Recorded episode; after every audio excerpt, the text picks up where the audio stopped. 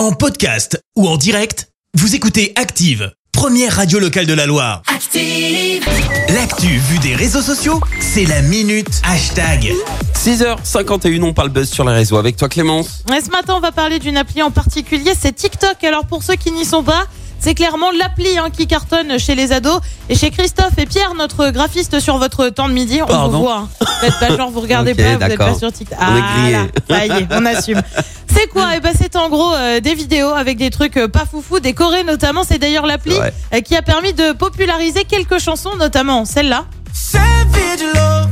Did somebody, did somebody break your heart?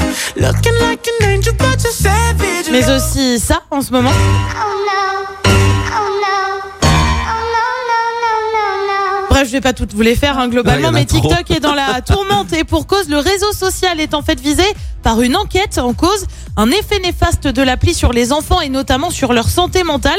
Et oui, huit États américains ont donc lancé une enquête. Les autorités reprochent en fait à l'appli de rendre euh, les enfants un peu accros et de toujours passer plus de temps à scroller. Je sais pas vous, mais moi je vois l'un de mes neveux en effet happé par ça.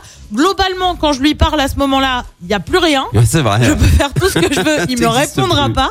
Et le phénomène est amplifié aux États-Unis. Pourquoi? Eh bien, tout simplement parce que là-bas, la- l'appli est accessible aux moins de 13 ans. Euh, TikTok est loin d'être le seul réseau social visé par euh, de telles accusations en ce moment. C'est aussi le cas d'Instagram hein, qui appartient au groupe Meta. Un rapport avait là aussi mis en avant une souffrance chez les plus jeunes, document révélé euh, par la lanceuse d'alerte Frances Hogan.